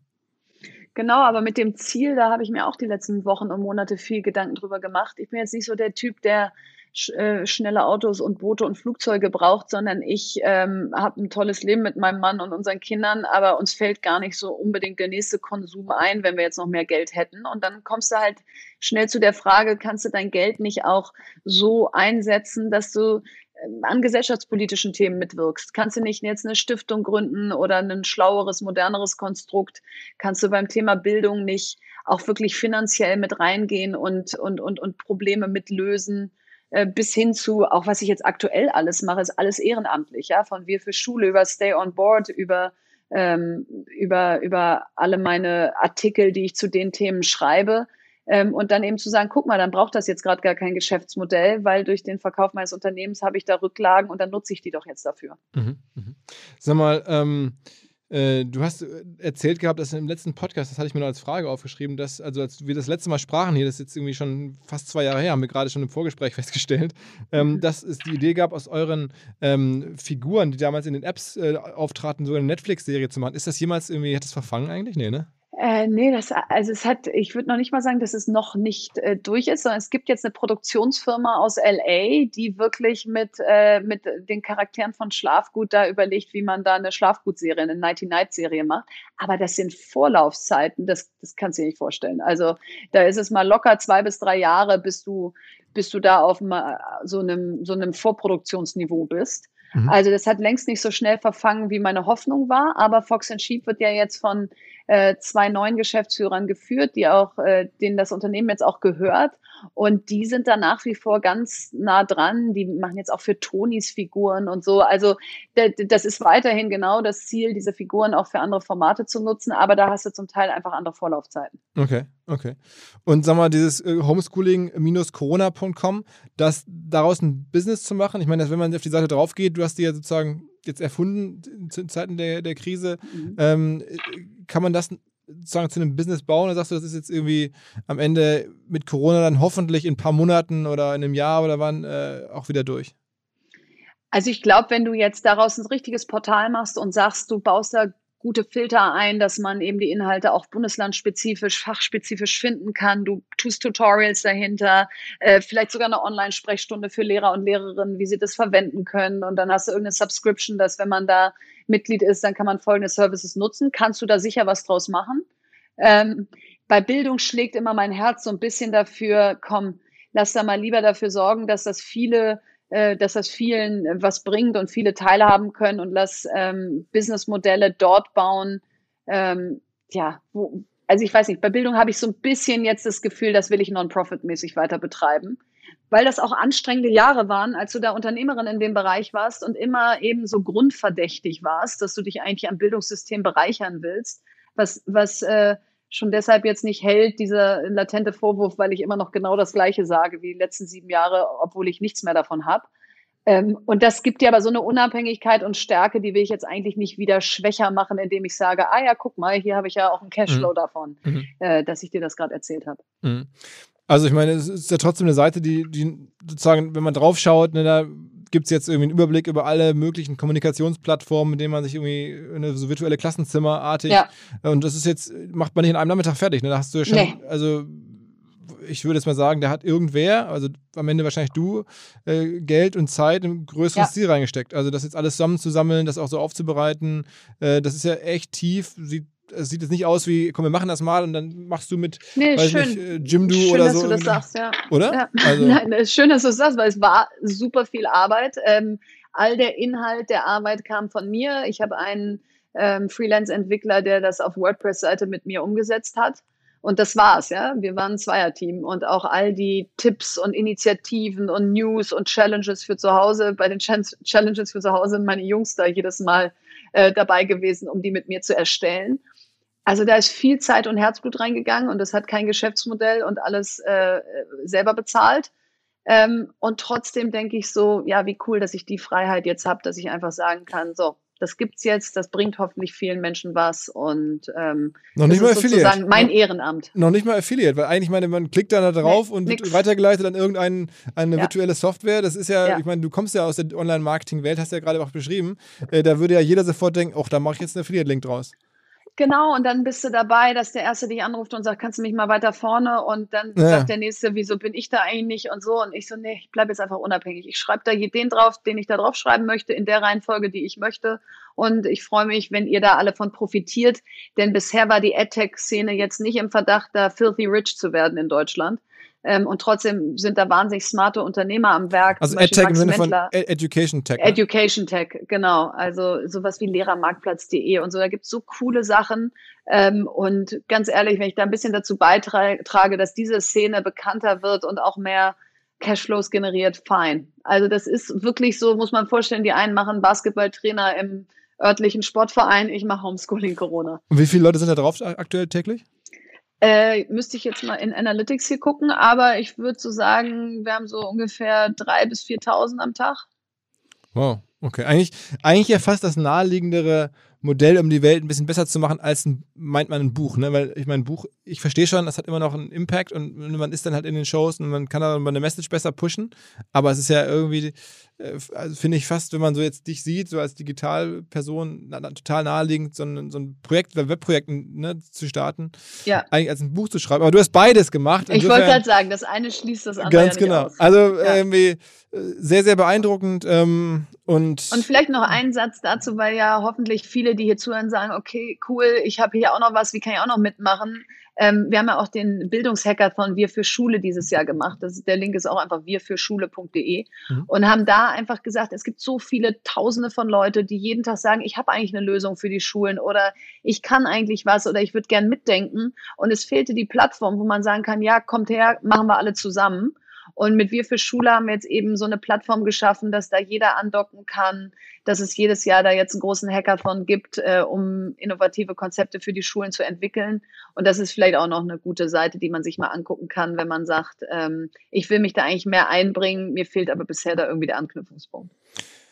Hey Verena, mega, mega cool, dass du es machst. Ähm, beeindruckend. Ich drücke dir die Daumen. Ich wünsche, dass deine, wünsche mir für uns, für, dass, dass deine Entscheidung so ausfällt, dass du dich vielleicht doch irgendwie politisch engagierst, trotz all der Widrigkeiten und, und, und Herausforderungen. Vielleicht ist es ja auch einfach ein guter Funnel, durch den man durch muss. Ich finde es ja irgendwie Total. gar nicht schlecht, dass man jetzt nicht einfach sagen kann, äh, ich bin jetzt erfolgreich, ich gehe jetzt in die Politik und sofort ist man zack, zack, nee, nee, irgendwas. Genau. Dieser Funnel, nee. den zu durchlaufen äh, und dann zwei, drei Jahre da auch sozusagen Basisarbeit zu machen. Ähm, vielleicht ist es ja auch irgendwie ein System, wie sagt man, ähm, säubernde oder, oder erhaltende oder verbessernde Situation. Du musst es dir zumindest wieder neu erarbeiten. Es ja. ist kein Automatismus und damit musst du es ernst meinen. Du wirst da jetzt nicht sofort ans Licht gehoben, sondern es ist wieder so harte Arbeit, wie wenn du wieder vor einer neuen Gründung stehst. Aber wenn du und was, glaube ich, gut überlegen. Wenn, wenn man, wenn du das irgendwie, ich glaube, du hast das Talent, ich für mich persönlich das erlebt, hier, da gab es mal irgendwie den, den damaligen Gruner und Jahrchef Bernd Buchholz, der mhm. äh, dann irgendwann ähm, da, FDP in Schleswig-Holstein. Ne? Genau, dann, der hat dann aber auch, ich habe das ein bisschen verfolgt, dann wirklich äh, Straßenwahlkampf gemacht für die FDP da in Schleswig-Holstein, stand dann in, sonntags morgens, samstags morgens in irgendwelchen Fußgängerzonen in Itzehoe und so. Und dann denkt man, okay, krass, äh, der war vor kurzem da noch bei Bertelsmann im Vorstand so ungefähr. Ähm, und dann steht er da und erklärt irgendwelchen Leuten seine, seine Vision. Und das hat dann aber zwei, drei Jahre gedauert und jetzt ist er da ähm, äh, sozusagen Minister hier in Schleswig-Holstein. Ja. Also, äh, das ist, ich glaube, das würdest du, du würdest da schon rauskommen. Also ich will dir das, ich rede dir das ein, damit du das jetzt anfängst ähm, und dann vielleicht in zwei, drei Jahren dann, dann irgendwie aus so einem Trichter rauskommst und man ja. merkt, okay, sie hat das irgendwie gemacht. Und dann kann man was verändern. Ähm, also ich äh, drücke dir die Daumen und wir werden es verfolgen und ähm, allerspätestens zwei Jahren vielleicht aber oder hoffentlich schon ein bisschen eher wieder ähm, gibt es das nächste Update und vielleicht dann ja mit irgendwie ganz konkret ähm, der Partei, dem Verband, der Organisation, wo du dann am Start bist. Sehr gut. Danke dir, Philipp. Alles klar, danke dir. Ciao. Das war mein Telefonat mit Verena, aber jetzt direkt rein in den Podcast mit Pip Klöckner. Herzlich willkommen, Pip Klöckner. Moin, moin, Philipp. Ähm, erzähl mal so ein bisschen, wenn du aktuell auf die Börsen schaust. Es ist ja schon so, äh, Tech-Firmen gehen durch die Decke, du bist in vielen investiert, goldene Zeiten? Ähm, für Leute, die gerade ähm, Assets besitzen, also seien es Immobilien oder Aktien, äh, auf jeden Fall. Dadurch, dass das Geld so billig ist und es keine alternativen Investments gibt, ähm, geht natürlich alles fast nur nach Norden im Moment äh, und bildet sich so eine, so eine Blase, wo man aber nie weiß, ob die nicht noch weitergehen kann, solange die Zinsen halt bei Null bleiben. Also was soll man sonst mit seinem Geld machen? Äh, sehen wir jetzt eigentlich aktuell eine, auch so ein bisschen einen Paradigmenwechsel generell ähm, darin, wie Firmen gesehen werden. Früher mussten ja Firmen Gewinne machen. Ähm, und dann wurden sie auf den Gewinnen bewertet und dann wurden die abgezinst und so. Ich habe jetzt das Gefühl, mittlerweile sind Gewinne fast irgendwie egal, du brauchst nur noch Story. Wenn du eine vernünftige Story hast ähm, und entsprechende Umsätze oder ein Wachstum in der Firma, dann ist alles andere egal. Gewinne brauchst du aktuell gar nicht mehr. Und das jetzt hat ja Amazon angefangen so ein bisschen. Mittlerweile ist es durch die Bank eigentlich so. Genau, es wird, ist auf jeden Fall wichtiger geworden. Ähm, ich glaube, irgendwie brauchst du schon einen positiven Cashflow oder den Weg dorthin musst du zumindest als Story dann erzählen können, wie man dahin kommt. Ähm, ich glaube, dass es eigentlich einen großen generellen Shift gibt, dass so, so klassische Dividendentitel, also dass eine, eine Aktie jetzt äh, wie, wie ein Daimler oder so oder VW jedes Jahr viereinhalb Prozent äh, Dividende ausschüttet, davon wird es weniger geben. Äh, das liegt, glaube ich, daran, dass Wachstum höher bewertet ist als Profitabilität äh, von der Börse im Moment. Und ähm, andererseits, dass es steuerlich natürlich auch viel spannender ist, wenn sozusagen dein, dein Papiergeld auf deinem Aktiendepot wird immer mehr wert. Ähm, und solange es da zu keinem Liquiditätsevent kommt, also keine Dividende ausgeschüttet wird, du die Aktie nicht verkaufst, äh, wirst du quasi steuerfrei immer reicher auf dem Papier und kannst dir, wenn du Geld brauchst, einfach das Geld borgen. Also ich könnte jetzt zur, zu meiner Hausbank gehen und einen sogenannten Effektenkredit mir holen. Also ich lasse meine Amazon-Aktien einfach beleihen, so wie Jeff Bezos das auch hat. Und dann habe ich faktisch sogar Kosten und nicht, äh, muss keine Steuern zahlen für, für das Geld, was also ich mir selber auszahlen lasse. Kosten im Sinne von Zinsen? Genau. Also statt also im Sinne von Steuern. Also wenn ich jetzt eine Dividendenausschüttung bekomme, mhm. äh, dann würde ich ja die versteuern müssen, äh, die Dividenden mit meinem persönlichen Steuersatz. Ähm, wenn ich aber mir einfach Geld borge, habe ich das genauso viel Cash, als würde ich die Aktie verkaufen. Ah, okay, dann aber die Zinszahlungen sind eh so gering, sagst du, dass es halt Genau, also wahrscheinlich kriegst du einen, einen Effektenkredit zwischen 0,9 und 1,5 Prozent, je nachdem, äh, wie wichtig du für die Bank bist. Äh, und selbst wenn es ein bisschen mehr ist. Ähm, und dafür hast du das Geld auch in der Hand, kannst es ausgeben. Und die, die Aktie wird ja jedes Jahr ein bisschen mehr wert. Das heißt, du kannst dir auch jedes Jahr neues Geld äh, gegen die Aktie leihen. Und so machen das ja viele äh, Tech-Milliardäre in den USA regelmäßig und haben dadurch quasi einen Steuersatz von null äh, und trotzdem immer Cash. Uh, uh. Okay, aber die Bank muss daran glauben, dass die Firma so werthaltig ist, wie das an der Börse aktuell gesehen wird, ne? Genau, aber selbst amerikanische Tech-Aktien kannst du wahrscheinlich bis, mindestens bis zu 30, wenn nicht bis zu 50 Prozent beleihen, selbst in Deutschland, bei den meisten Banken. Okay. Ähm, du hast ähm, vor kurzem erzählt, oder im Doppelgänger-Podcast, den du seit einigen Wochen machst, ähm, erzählt, dass es eine Regel gibt, die generell wichtig ist, wenn man sozusagen eine Firma, Firma an der Börse bewerten will, gerade so Tech-Firmen, die sogenannte Rule of 40. Was hat es damit auf sich? Mhm. Also die habe ich mir nicht ausgedacht, aber ja, die ist tatsächlich. Äh, die gefällt sie. Die, die hat so eine Magie, dass sie tatsächlich sehr gut die Spreu vom Weizen trennen kann in der, also gerade bei Softwareaktien oder noch genauer bei diesen SaaS-Subscription-Modell-Titeln. Äh, und zwar besagt die, dass die Summe aus deiner Marge und dem Wachstum ähm, mindestens 40 äh, ergeben muss. Liegt diese Summe unter 40, ich nenne gleich ein Beispiel, dann ist es in der Regel schwer, dass die Company langfristig äh, profitabel wird. Liegt die deutlich über 40, ähm, hat sie eine hohe Wahrscheinlichkeit, eine sehr profitable Company langfristig zu werden. Als Negativbeispiel könnte man jetzt so ein Palantir nehmen, was gerade an die Börse gegangen ist. Die haben eine minus 70 Prozent Marge, das heißt, die machen äh, irgendwie so 750 Millionen Umsatz, haben aber 1,25 Millionen Kosten, das heißt, sozusagen 500 Millionen verbrennen sie noch, das sind rund 70 Prozent von dem, was sie ähm, als Umsatz machen, äh, ver verbrennen sie nochmal. Und das heißt, also sie haben eine minus 70 Prozent Marge und gleichzeitig wachsen sie aber nur noch 30 bis 40 Prozent. Äh, und das heißt, diese Summe ergibt halt minus 30, wenn man das äh, zusammenrechnet. Und das ist, also rein logisch versteht man das auch, ne? wenn eine Firma 70 Prozent äh, verbrennt und aber relativ langsam mit 30 Prozent wächst, das dauert halt lange, bis da so ein Break-Even eintreten kann. Der liegt wahrscheinlich weit in der Zukunft, wenn überhaupt. Ähm, das heißt jetzt nicht, dass die morgen pleite gehen müssen, aber es dauert halt eine Weile, bis sich das in die richtige Richtung dreht, wenn es das tut. Und, und vielleicht als Gegenbeispiel ähm, Snowflake, die auch ähm, an die Börse gegangen sind vor kurzem. Es ist eine äh, ja, äh, Data Platform oder Data Warehouse Software as a Service Company in the Cloud. Ähm, die wachsen mit so 140 äh, Prozent ungefähr. Also haben sich im ersten Halbjahr von Vorjahr 100 Millionen auf jetzt 240 Millionen mehr als verdoppelt und verbrennen dabei in Anführungsstrichen nur, ähm, muss ich kurz schauen, nur ähm, 70 Prozent auch. Und da ist aber die Summe von 140 und minus 70, ist dann immer noch plus 70, ja, wenn ich das abziehe. Ähm, und das heißt, dadurch, dass sie sich noch mehr als verdoppeln jedes Jahr, ist halt absehbar, dass sie diesen Fixkostenblock, der oder diese auch die Marketingkosten, die im Moment noch die Verluste äh, verursachen, dass die dann irgendwann in der Zukunft sozusagen äh, relativ gesehen kleiner werden. Und das, ähm, da gibt's so ein quasi Charts, ich glaube, das ist auch bei, bei Bessemer Venture Partners im USVC, wo man historisch sehen kann, welche Firmen in welche ähm, quasi Verteilung von dieser Rule of 40 reinfallen. Äh, und die erfolgreichsten waren eigentlich immer deutlich über diesen 40. Und viele, die da drunter waren, haben es dann langfristig auch manchmal nicht geschafft. Ähm, deswegen hat sich das so als Goldstandard so ein bisschen äh, eingebürgert. Und man kann wirklich fast se selbst Subscription-Modelle, also ein HelloFresh oder so, kann man sich eigentlich aus einer ganz ähnlichen Sicht äh, fast anschauen. Ja.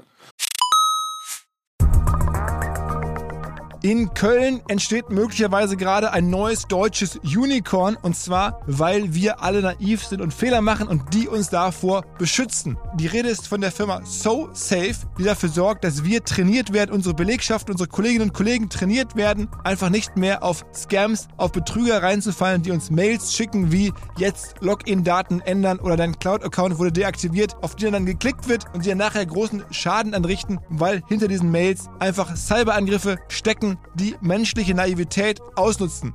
85% aller Cyberattacken, die erfolgreich sind, gehen zurück auf menschliche Fehler und nicht auf besonders gutes Hacken oder so, sondern wirklich darauf, Sachen zu machen, die auf die Menschen reinfallen und genau davor schützt euch SoSafe. Wer glaubt, das betrifft mich nicht, wer glaubt, bei uns im Unternehmen kann ich mir das nicht vorstellen, den lade ich ein, kostenlos sich einem Angriff von SoSafe auszusetzen, natürlich ohne Risiko und zu schauen, wie naiv eure Leute sind oder auch nicht, versus dem Schnitt 30% 2% beträgt die Klickrate normalerweise auf solche Phishing-Mails. Also die Gefahr ist wohl offensichtlich sehr groß und SoSafe hilft dann im Zweifel mit Angriffssimulation, mit Risikoanalysen, mit Auswertung und natürlich dabei die sogenannte Human Firewall zu stärken. Insbesondere natürlich auch in Bezug auf KI, die ja häufig auf Seiten der Betrüger dabei mit eingesetzt wird. Alle Infos, ihr könnt euch selber attackieren lassen unter sosafe.de slash OMR.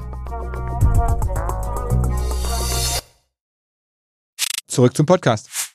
Lass mal ein bisschen bei der Börse bleiben. Also, wir haben jetzt gerade über Software- as Service-Firmen gesprochen. Äh, die müssen diese Rule of 40 erfüllen. Ähm, Tech-Milliardäre müssen wertvolle Firmen haben, dann können sie sich ihr Geld irgendwie dagegen mhm. gegen ihre Aktien leihen und, und sozusagen ohne Aktien zu verkaufen, äh, haben sie dann Liquidität und können irgendwelche privaten Konsumsachen machen oder sonst was. Ähm, gleichzeitig äh, gibt es eine Aktie, die ja wirklich wahnsinnig umstritten ist äh, und hier im Podcast länger nicht mehr so ausführlich diskutiert wurde, das ist Tesla. Ähm, da hast du eine ganz, ganz explizite Meinung zu. Ähm, mach mal ganz kurz deinen dein, dein Tesla, äh, Destroy Tesla in, in, in 60 Sekunden oder so, 120? Ja, also so, so, so einseitig ist die äh, Meinung gar nicht. Also ich will das schon differenziert sehen. Also äh, anfangen muss man immer, dass man äh, Elon Musk den ganzen Kredit dafür gibt, wie viel Wandel er eigentlich in die Autoindustrie gebracht hat. Also gar nicht, weil viele Teslas verkauft wurden, sondern weil alle anderen Autohersteller jetzt Elektroautos bauen müssen. Und ich glaube, das hat viel mit Tesla und äh, dem Fortschritt zu tun, äh, den er da gebracht hat. Ähm, Gleichzeitig finde ich natürlich die, die Bewertung komplett abgehoben. Ähm, dass äh, Tesla jetzt irgendwie 400 Milliarden wert ist und fast so viel wie, die, wie der Rest der Autobranche, obwohl sie 400.000 Autos äh, im, im, Jahr bauen. Ein VW baut 10 Milli Millionen Autos im Jahr oder ein, ein Toyota auch äh, und ist ein Bruchteil äh, davon wert. Und ich glaube, das Spannende aus Marketing-Sicht ist äh, bei, bei, Elon Musk eigentlich, dass er diesen inversen oder verdrehten Feedback-Cycle äh, von Social Media oder der Gesamtmedienlandschaft ganz gut verstanden hat, dass du nämlich immer die vollen positiven Effekte bekommst, wenn du was sehr überzogen oder sehr visionär oder so diese Überversprechung machst, äh, dass er irgendwie eine Million Robotaxis bis 2020 auf den Straßen sind und was auch immer. Ähm, das heißt, du kriegst den vollen positiven Effekt, äh, wenn, wenn du rausgehst und Overpromising machst. Und der Backlash, weil du falsch liegst drei Jahre später oder äh, weil du auch was sehr Polarisierendes oder Negatives gesagt hast oder die, die Gegendarstellung, die findet dann in der Regel keine Verbreitung mehr, kein Engagement mehr. Und dadurch musst du sozusagen nicht mehr unter deinen, deinen Lügen oder Fehlversprechungen später ähm, leiden.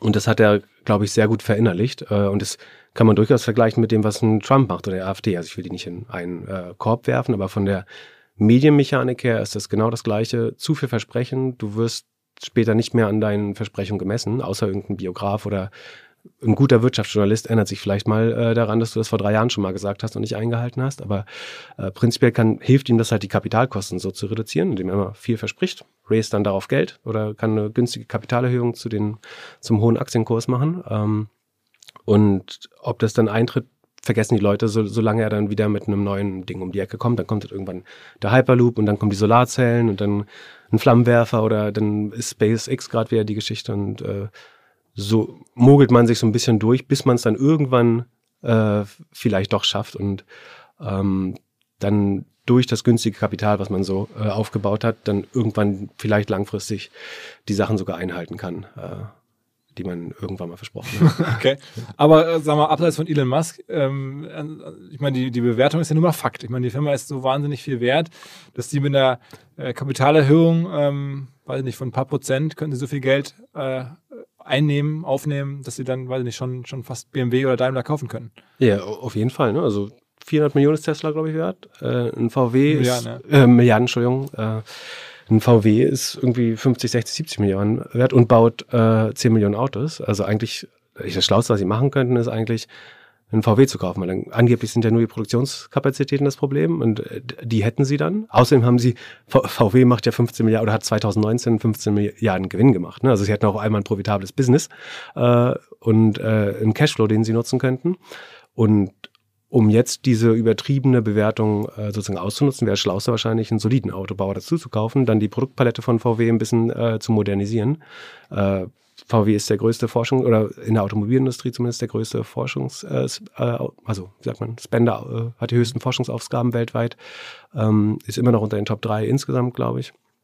Äh, und so könnte das dann letztendlich alles aufgehen. Und das ist ja so ein bisschen was, was jedes Fraud, also ich will Tesla nicht als Fraud bezeichnen, aber das ist ja ein bisschen was jedes Fraud-Business probiert, sozusagen sich so lange durchzubullshitten, bis man dann irgendwann vielleicht sogar ein echtes äh, Business kaufen äh, kann damit. Das hat ja Wirecard auch probiert, dass sie dann mehr und mehr dazu gekauft haben, ähm, damit dann vielleicht irgendwann die Vision noch aufgeht, wenn man lang genug durchhält. Aber also das heißt, du bist aber skeptisch. Du findest die Bewertung einfach jetzt heute ähm, zu hoch und sagst, die ist, die, die ist auch durch die zukünftigen Hoffnungen nicht ausreichend hinterlegt. Ja, äh, da müsstest du mir mal erklären, sozusagen, was ist das Geschäftsmodell, wie man diese Bewertung noch einholen kann. Im Moment, die sind mit dem 15-fachen des Umsatzes äh, bewertet. Normaler Autohersteller, so ein VW, Toyota, ähm, Daimler ist mit 0,3 äh, 0,3x, also das Multiple 0,3 auf den Umsatz bewertet. Das heißt, Tesla ist 40, 50 mal so viel wert im Vergleich zu der Produktion, die sie machen. Und das heißt, weil das so ein bisschen abstrakt ist, mal sozusagen ganz konkret gemacht, wenn du jetzt ein Model X morgen kaufst für 100.000 Euro, dann wird Tesla an dem Tag 1,5 Milliarden mehr wert, weil du ein Auto für 100.000 gekauft hast. Jetzt, mir fällt schwer, wie dieses eine Auto jetzt 1,5 Milliarden Unternehmensbewertungen hinzufügen sollte. Also da müsst ihr jetzt damit rechnen, dass Tesla, wie Elon ja sagt, jedes fünfte Auto der Welt bauen wird irgendwann dass sie dann noch ein Subscription-Modell darauf haben am besten ähm, und eine deutlich höhere Marge äh, auf, dem, auf der Hardware. Und es gibt ja so dieses Narrativ, Tesla ist eine, ähm, eine Software-Company und kein Hardware-Bauer, also kein Autobauer. Aber selbst wenn man dem nachgehen will, dann müssen sie ja immer noch, um jede Kopie von der Software zu, äh, zu, zu verkaufen, ein negativ, also ein unprofitables Auto für 30.000 äh, Dollar mit dran bauen, um ein Stück Software zu verkaufen. Das ist ja nicht das gleiche, als hätte man einen reinen Softwarekonzern oder das so. Das ist auch kein Peloton. Ähm, Peloton muss das auch bauen. Ne? Also sie müssen auch ein Fahrrad jedes Mal bauen im Moment. Aber das ist günstiger. Das ist deutlich günstiger und die Fahrräder sind profitabel. Also du kriegst für unter zweieinhalbtausend äh, Dollar ein Fahrrad gebaut. Ähm, die, die Autos sind ja noch, also ich will gar nicht sagen, dass die ewig unprofitabel bleiben werden. Ich sage nur, die Bewertung ist insgesamt zu hoch, aber im Moment sind, ist das Geschäft von Tesla nur profitabel, weil sie so Verschmutzungszertifikate dann an Fiat äh, weiterverkaufen, damit die wieder mehr Verbrenner bauen können äh, weiterhin. Und genau, also sicherlich wird es Tesla auch in zehn Jahren noch geben äh, und sicherlich werden die dann mehr Autos bauen, obwohl sie jetzt gerade nicht stark wachsen, haben dieses Quartal weniger Autos gebaut als letztes Jahr. Ähm, aber wie das mal 400 Milliarden wert sein soll in den nächsten 10 oder 20 Jahren, das sehe ich ehrlich gesagt nicht. Aber ich freue mich auch, wenn es schief geht. Ne? Das ist ja auch gut für den Planeten. Äh, deswegen immer gern mich vom Gegenteil beweisen. Also wenn es irgendwie klappt, freue ich mich auch. Lass mal nochmal über eine Firma sprechen, die sozusagen bei dir das größte Augenmerk hat, ähm, der du quasi auch groß geworden bist, Google.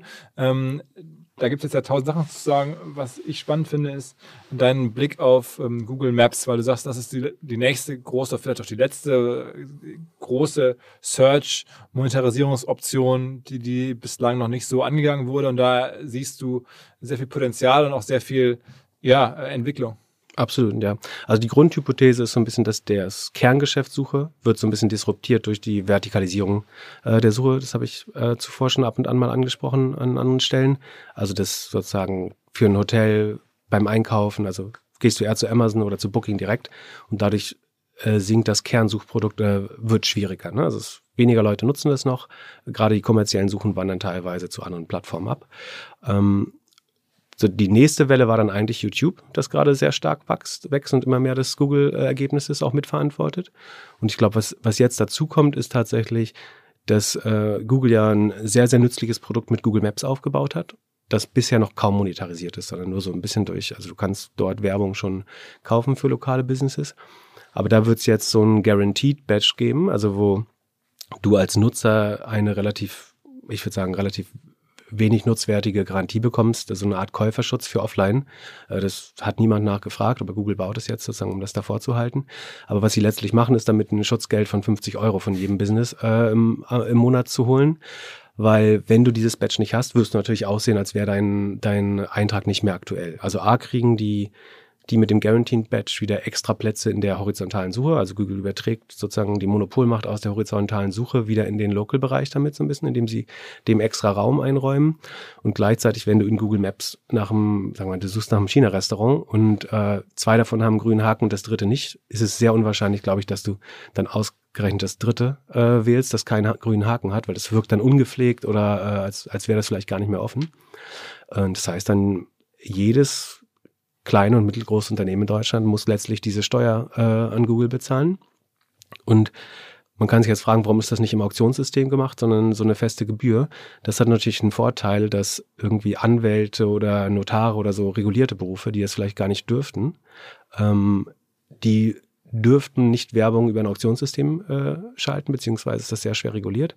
Ähm, die dürfen aber Schutzgeld an Google zahlen, um überhaupt noch gelistet zu sein oder ein schöneres Listing auf Google Maps zu haben. Also am Ende ist der blaue Haken, den es bei Instagram gibt, gibt es jetzt bei Google Maps irgendwie auch eine Art von, von Siegel. Allerdings mit dem Unterschied, dass man das kaufen kann und nach deiner Wahrnehmung auch kaufen muss eigentlich.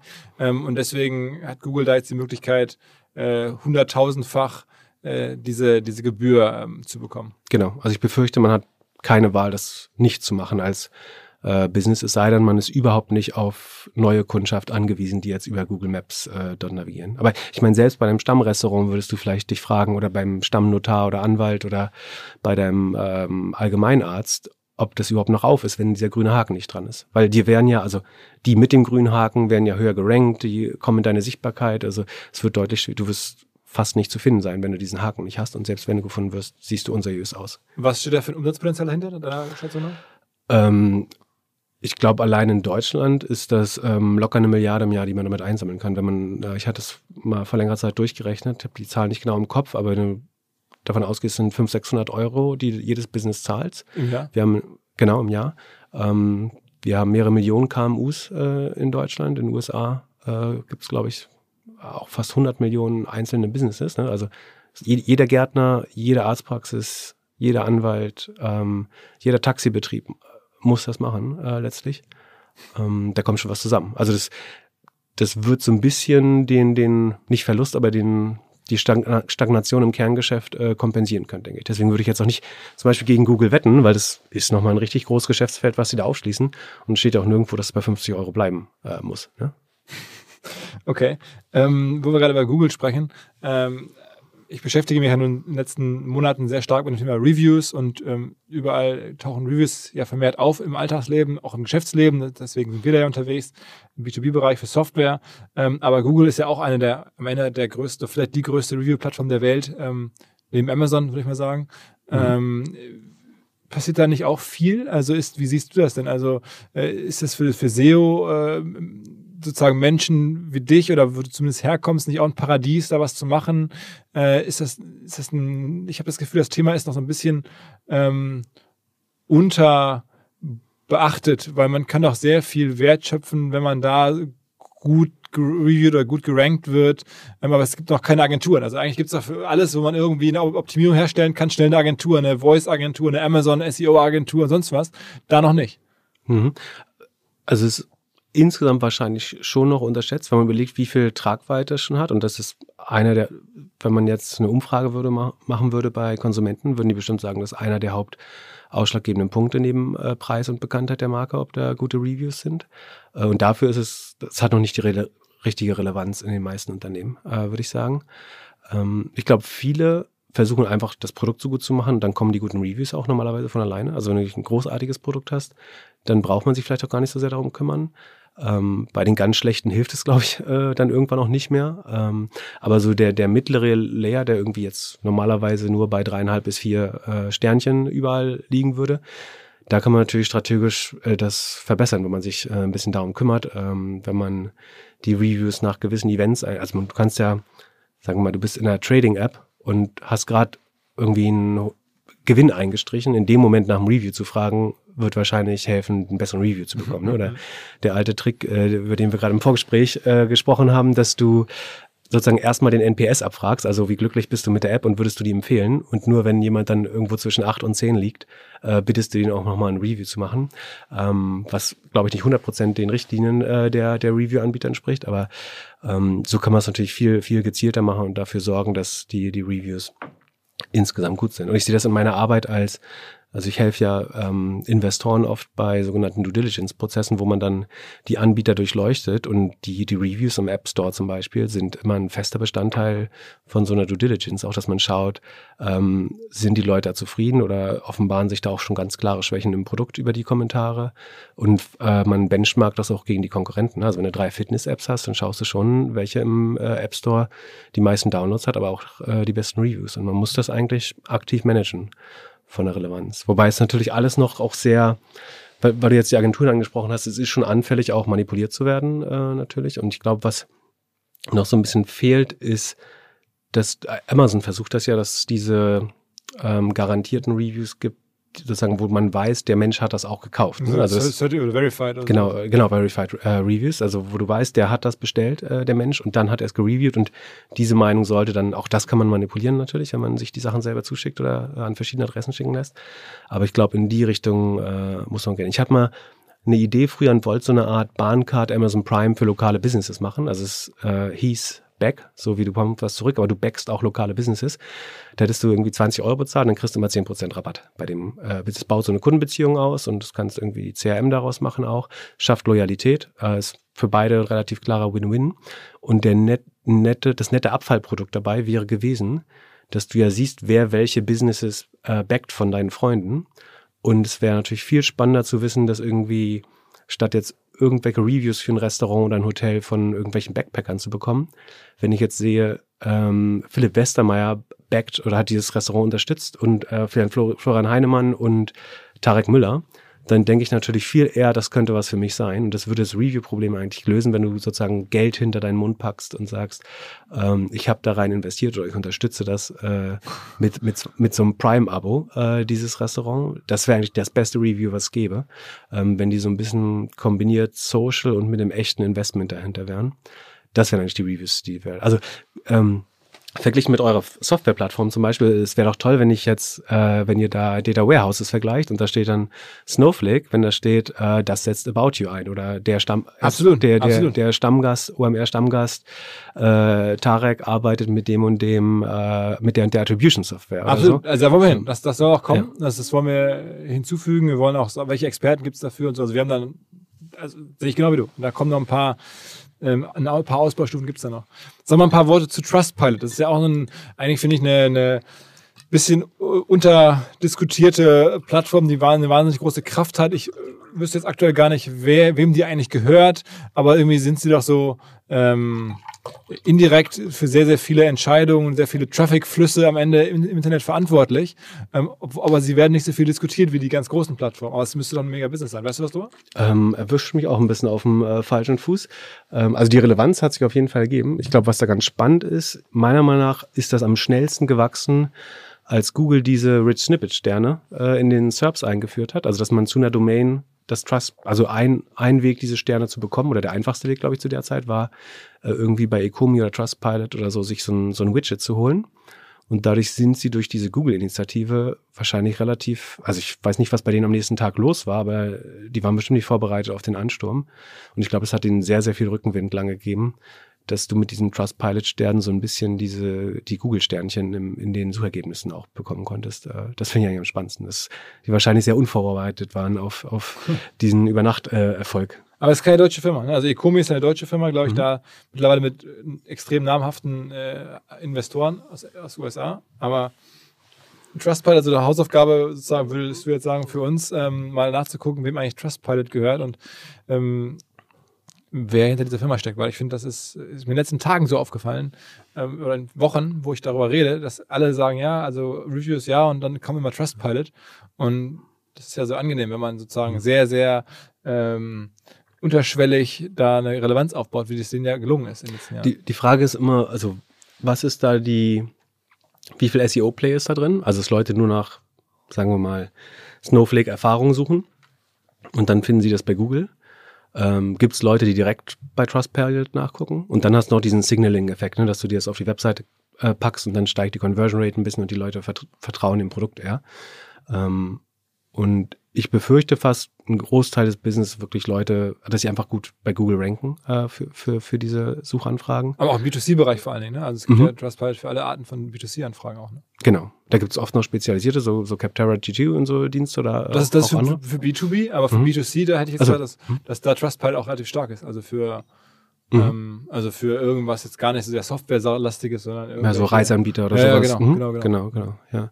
Ist vielleicht, ich meine, die müssten langsam groß genug sein, um auch mal an die Börse zu gehen. Und das ist ja die, die beste Zeit eigentlich. Äh, absolut, ja. absolut. Ähm, apropos nochmal Börse, äh, eine Sache, die ich auch bei dir aufgeschnappt habe in den letzten Monaten, wo ich sage, das ist mit, mit Best of, ähm, wie du erklärt hast, warum du den Wirecard-Einbruch, also ich glaube, vorhergesehen wäre jetzt ein bisschen zu ambitioniert und zu, zu äh, übertrieben, aber du hast zumindest, glaube ich, ein Störgefühl gehabt mit dem Blick auf Wirecard, bevor es richtig nach unten ging. Äh, erklär mal warum. Genau, also vorhergesehen habe ich das Ganze ja nicht. Ich habe mich aber nie getraut, dort zu investieren, obwohl ich sozusagen äh, relativ viel äh, aktiv bin an der Börse, aber ich bin nie auf die Idee gekommen, Wirecard zu kaufen, einfach weil ich das Modell auch nicht verstanden habe, ehrlich gesagt. Ähm, also ich verstehe, was ein Adyen und ein Klarna macht, aber irgendwie Wirecard war zu weit weg, weil man hat ja überhaupt kein Interface zu dem Produkt äh, in Deutschland. Ähm, was ich aber wusste, ist, dass ähm, dass so ein bisschen die, die Haus- und Hof-Kreditkartenbank äh, oder Kreditkartenherausgeber von so halb seine Modelle waren. ne? Also man weiß ja, dass die aus dem Casino- und Porn-Business ursprünglich kamen. Ähm, ich habe dann auch gehört, dass Leute, die so Wegwerfkreditkarten brauchen, also sagen wir mal, der neue Air Jordan droppt äh, oder der, der Roger Federer Schuh bei On oder ähm, du willst Karten für ein Jay-Z-Konzert äh, irgendwie bei einer Lotterie gewinnen. Ähm, die Leute, die dann versuchen, da fast, also Zehntausende von Geboten abzugeben, um sicherzustellen, dass sie ganz sicher den Schuh bekommen.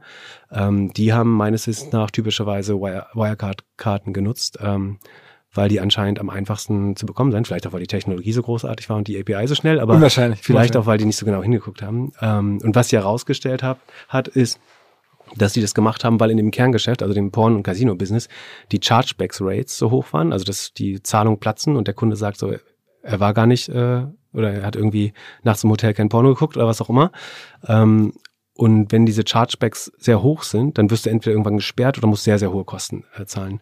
Äh, und diese ganzen Prepaid-Kreditkarten haben die halt deswegen herausgegeben, um das quasi zu verwässern. Also um so viel, die waren relativ klar der günstigste Anbieter für ganz viele äh, Dienstleistungen, einfach um so viel legitime Buchungen dazu zu äh, machen oder ja, das da- mit legitimen Buchungen zu verwässern, sodass insgesamt die Chart Chargebacks dann äh, in einem normalen äh, Rahmen sind. Das ist anscheinend der Grund, warum sie sich gewissen, also diesen Kreditkarten-Issuers und einmal Kreditkarten-Issuer und virtuelle Kreditkarten ähm, gewidmet haben. Und das andere, was ich damals äh, so ein bisschen vor der Zeit im äh, Podcast gesagt habe, ist, dass als dieser Jan Marschalek äh, untergetaucht ist äh, in Asien auf einmal, da ging es ja noch irgendwie nur um den Bilanzbetrug bei, also den mutmaßlichen Bilanzbetrug bei, bei Wirecard. Und äh, da dachte ich, wegen Bilanzbetrug, da taucht man vielleicht nicht äh, sofort unter. Äh, da geht man drei Jahre in den Knast. Und dann kommt man in den Podcast. genau. Und dann sitzt man hier irgendwann. ähm, ähm, und da, da hatte ich so ein bisschen unterstellt, ich könnte mir sehr gut vorstellen, also sozusagen, wenn du in diesem Business bist, das ich gerade beschrieben habe, dann ist man relativ schnell auch, äh, relativ schnell auch relativ nah an irgendwelchen Geldwäsche-Thematiken oder verwaltet vielleicht auch Geld für Leute, äh, die gar kein Geld haben dürfen in gewissen Ländern. Ähm, und das hat sich jetzt so ein bisschen bestätigt, dass das eher Richtung äh, Geldwäsche geht anscheinend, weil da gab es ja relativ schnell 70 Verdachtsmeldungen, die sich äh, im Nachhinein äh, dargestellt haben. Und ja, das so, so sieht es jetzt im Nachhinein Aber aus. interessant, dass die ganze sozusagen Grauzone oder Menschen, die schnell sehr viele Konten brauchen, um an irgendwelchen Auktionen teilzunehmen oder irgendwie, keine Ahnung, Gebote abzugeben für irgendwas massenhaft äh, automatisiert, was da alles so gibt, die immer auf Wirecard zurückgegriffen haben. Das ist irgendwie kein gutes Zeichen äh, für die Plattform. Ne? Das Spannende ist ja, irgendjemand macht diese Geschäfte jetzt weiter. Ne? Also es ist, muss jetzt eine andere Bank geben, die diese Leute weiter. Hast du da Verdacht? Ich, ich möchte keinen Verdacht äußern, nicht. Aber also was, was sicher ist, ist, dass alle diese Geschäfte weiter betrieben werden, nur bei einer anderen Bank. Und das, äh, ja, ich möchte nicht darüber was welches ist, aber ich glaube, die Shortseller suchen bestimmt schon, also theoretisch müssten jetzt die Leute, die solche Schuhe, Schuhdrops äh, verfolgen, professionell, mal fragen, was sie im Moment machen. Und wahrscheinlich führt dich der Weg ganz schnell zu einer Bank, die vielleicht als nächstes irgendwelche Compliance-Probleme haben könnte. okay, okay. Ähm, sagen ein anderes Thema, jetzt ein bisschen ähm, zukünftiger. Wir haben auch immer hier über Bewegtbild gesprochen ähm, und natürlich bei uns im Podcast generell die große Frage, was wird aus TikTok? Und gleichzeitig hast du, als das letzte Mal hier warst, ähm, äh, spekuliert, dass es eine neue amerikanische Plattform äh, geben könnte, die im Bewegtbild sehr groß werden könnte. Das ist dieses Quibi. Und da waren dann irgendwie so die amerikanischen äh, Entertainment-Superstars äh, investiert. Ich glaube, der äh, Katzenstein, so ein Katzenberg. Katzenberg, mhm. genau. Ähm, dann die Ebay-Gründerin Mac Whitman. Also wahnsinnig viel Geld reingeflossen. Es sollten so Kurzclips sein. Netflix irgendwie fürs Handy und in, in noch viel kürzeren Episoden. Äh, und jetzt sieht man so, das scheint nicht zu funktionieren. Ähm, du warst aber relativ bullish. Was hast du übersehen? Was haben die meisten übersehen? Genau, also ich war bull, ich, ich habe gesagt, das, das, kann schief gehen, 50-50. Es kann aber, aber wenn es klappt, dann wird es wahrscheinlich sehr groß. Ähm, dazu würde ich auch weiter stehen. Nur dass jetzt ist eben eine Seite eingetreten und das war eher die, dass es nicht sehr groß wird. Äh, und was habe ich übersehen? Das habe ich mich natürlich gefragt. Ne? Man macht ja im Kopf so, ein, so eine Art Postmortem, um dann beim nächsten Mal vielleicht besser dazustehen. Und ich glaube, was ich übersehen habe zu der Zeit ist, also gewusst haben wir schon, dass um unsere Attention alle Kanäle mit allen, also das Fernsehen konkurriert mit Netflix, konkurriert mit Podcast-Zeit, konkurriert mit YouTube-Zeit, konkurriert mit, was wir in Fortnite verbringen können oder in anderen Spielen. Ähm, also, dass die Attention sozusagen zwischen allen Plattformen hin und her wandern kann. Was ich damals nicht gesehen habe, ist, dass, also Quibi macht diese Kurzvideos bis zu fünf Minuten. Ähm, und ich habe damals gesagt, das konkurriert am ehesten mit YouTube, vielleicht so ein bisschen Netflix und auch Podcast. Ähm, tatsächlich gibt's aber eine noch bessere äh, Kurzvideoplattform und die heißt TikTok und die ist in der Zeit einfach nochmal brutal gewachsen. Und ich hätte zu dem Zeitpunkt nicht angenommen, dass äh, TikTok, wie jetzt zum Beispiel bekannt geworden ist, äh, 100 Millionen Nutzer in den USA hat. Und ähm, dadurch, dass Quibi wahrscheinlich vor allen Dingen so im Commute, also in dem täglichen Weg zur Arbeit oder zur Schule ähm, konsumiert worden wäre, ähm, haben sie natürlich einerseits das Problem, dass Corona das so ein bisschen äh, negativ oder advers beeinflusst hat, äh, weil man einfach die, diese kurzen Arbeitswege nicht mehr hat. Ähm, das wäre aber auch eine schlechte Entschuldigung, glaube ich. Ähm, tatsächlich ist so, dass man in genau der Zeit gerade eher TikTok nutzt äh, und dass da nicht viel Attention übrig bleibt für Quibi. Und deswegen soll das jetzt mehr oder weniger verramscht werden. Äh, ist aber irgendwie trotzdem, wenn man sich im Nachhinein jetzt mal anguckt und das äh, so, so ich glaube, am Ende drei 70-Jährige die Idee hatten, wir machen jetzt eine neue Medienplattform ähm, für die Millennials. Das ist irgendwie auch schräg. Also es ist in der heutigen Zeit auch nicht mehr so richtig äh, naheliegend eigentlich, dass jetzt so, wie das früher war, dass Leute, die jetzt eine Medienkarriere eigentlich hinter sich haben, die auch beeindruckend ist, dann sozusagen kurz vor wirklich Endverrentung ähm, dann sagen, äh, jetzt habe ich noch eine Idee, das müsste den 20-Jährigen gefallen. Das machen heute die 25-Jährigen dann selber. Also sie jetzt Evan Spiegel und Co. Ja, das, das macht Sinn, glaube ich, das anzunehmen, dass die, zumindest für die junge Generation wird die nächste Entertainment-App wahrscheinlich aus deren reinkommen. Das stimmt schon. Ich, glaube ich glaube schon, dass das funktioniert hätte, hätte es TikTok nicht zur gleichen Zeit gegeben, aber vielleicht hätte es dann auch wieder was anderes gegeben. Äh, ich würde jetzt irgendwie 70-Jährigen nicht das Recht absprechen, nochmal gute, gute kein, kein Ageism hier, kein Ageism hier. Nein, nein, nein. also Entertainment-Produkte können die schon auch machen, äh, mindestens äh, für die U50-Jährigen. Ähm, aber in dem Fall haben ich glaube, die haben auch einen, einen, Bedarf adressiert, den es gab. Nur wurde der noch besser gedeckt äh, durch andere Produkte. Aber die Erfahrung zeigt ja, dass sozusagen soziale Netzwerke oder auch generell so soziale, Entertainment-Plattformen und TikTok ist ja auch vielleicht weniger Netzwerk als überhaupt eine Entertainment-Plattform, ähm, häufig bei ganz jungen, vor allen Dingen Frauen tatsächlich und Mädchen, äh, erstmal sich durchsetzen müssen und das häufig so die äh, Kern-Nukleus äh, ultimativen Influencerinnen oder Multiplikatorinnen sind und das dann häufig erstmal auf die Männer oder auf die Jungen überspringen und dann auf die älteren Zielgruppen. Das ähm, habe ich vor kurzem ein bisschen nachverfolgt oder, oder ein, zwei Sachen zugelesen. Ähm, war bei ganz vielen Netzwerken so. Also nicht bei den Business-Netzwerken offensichtlich, aber bei ganz vielen Social Networks, dass das immer so adaptiert wurde und ähm, ich weiß nicht, wie es bei Netflix war. Wahrscheinlich war das dann doch schon wieder ältere, aber naja. Hm, absolut. Die, die Frage ist halt immer, also es gibt, glaube ich, zwei Arten von Netzwerken. Die einen, die die Altersgruppen irgendwann durchdringen. Ne? Also ein WhatsApp, da kannst du auch mit deiner Oma oder deiner Mutter äh, drauf, drauf texten. Das hat inzwischen alle Altersgruppen durchdrungen. Und ich glaube, was bei, bei TikTok spannend ist, ob das was sein wird, was die Altersgruppen durch, durchdringt. Also es geht deutlich, also man unterstellt ja mal, das sind nur irgendwie 16-Jährige. Äh, das ist ganz sicher nicht so. Also es geht weit darüber hinaus.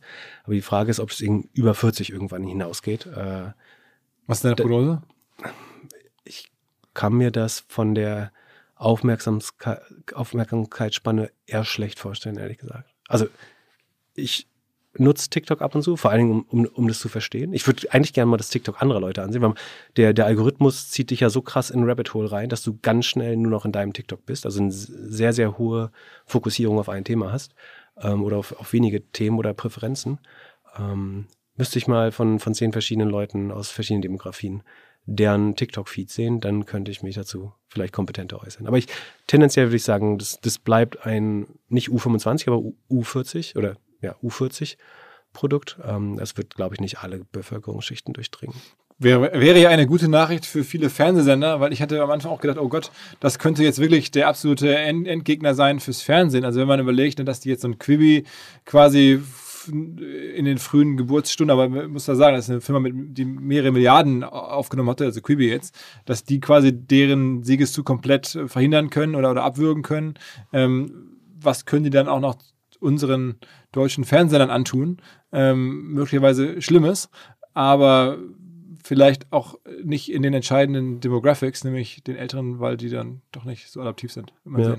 Ich glaube, Fernsehen ist auch so relativ, relativ klar getrennt, dass ich würde sagen, unter 40 hast du ganz viele Leute, die überhaupt nicht mehr lineares Fernsehen gucken, äh, glaube ich. Ich zähle mich fast dazu. Also ich bin so ein bisschen hybrid noch. Also irgendwie die Tagesschau gucke ich vielleicht nochmal sogar äh, zur richtigen Zeit, was ja eigentlich überhaupt keinen Sinn macht, aber irgendwie macht man es dann noch äh, um acht. Ähm, aber einen Großteil schaue ich auch ähm, asynchron, also äh, über Streaming. Und ich glaube, über 40, über 50 machen das dann aber schon immer weniger. Also gibt es noch viele Leute, glaube ich, viel linear, ja, linear ja, schauen. Man sich schauen deine Eltern Netflix? Meine ist ganz selten mal. Nee, nee, nee, nee, nee, nee nicht. Also mein Sky und sowas, ja, aber. Ja. ja. Na gut, na gut. Ähm, also wieder eine, eine, Reise durch die Digitalwelt von irgendwelchen äh, Hacks rund um Wirecard bis zum zur Rule of 40. Ähm, danke, dass du mal wieder ein bisschen Update gegeben hast. Wer noch mehr von Pip hören möchte, ihn gibt es regelmäßig zu hören seit neuestem. Äh, Im Doppelgänger-Podcast gemeinsam mit einem anderen Philipp und äh, Podcasts, äh, irgendwie hat man das Gefühl, müssen von Philips kommen. Mhm. also die beiden jedenfalls machen den Doppelgänger ähm, und erscheinen immer montags und da ähm, sprechen die beiden, auf insbesondere Pip erklärt sozusagen seine Sicht auf die Tech-Welt. Ähm, aber ich bin mir sicher, in nicht allzu ferner Zukunft wird er wieder bei uns sitzen und wird dann das Best-of teilen, wie jetzt auch. Danke dir dafür. Danke fürs Rumkommen. Ciao, ciao. Ich habe zu danken, hat wie immer Spaß gemacht. Danke dir.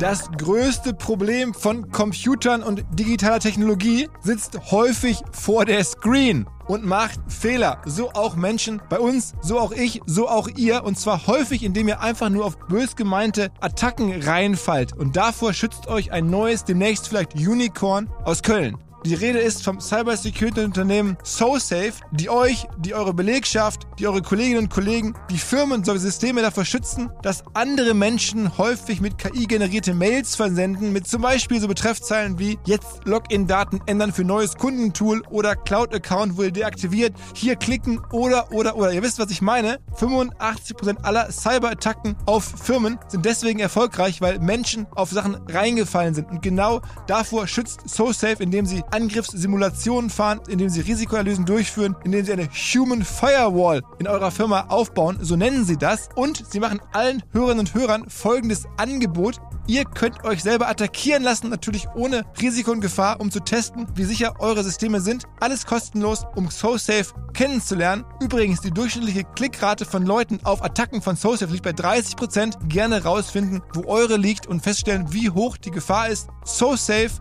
so.de slash OMR hilft da sehr. Nochmal SO Safe, ein Wort, so safe.de slash OMR. Zurück zum Podcast. Dieser Podcast wird produziert von Podstars bei OMR.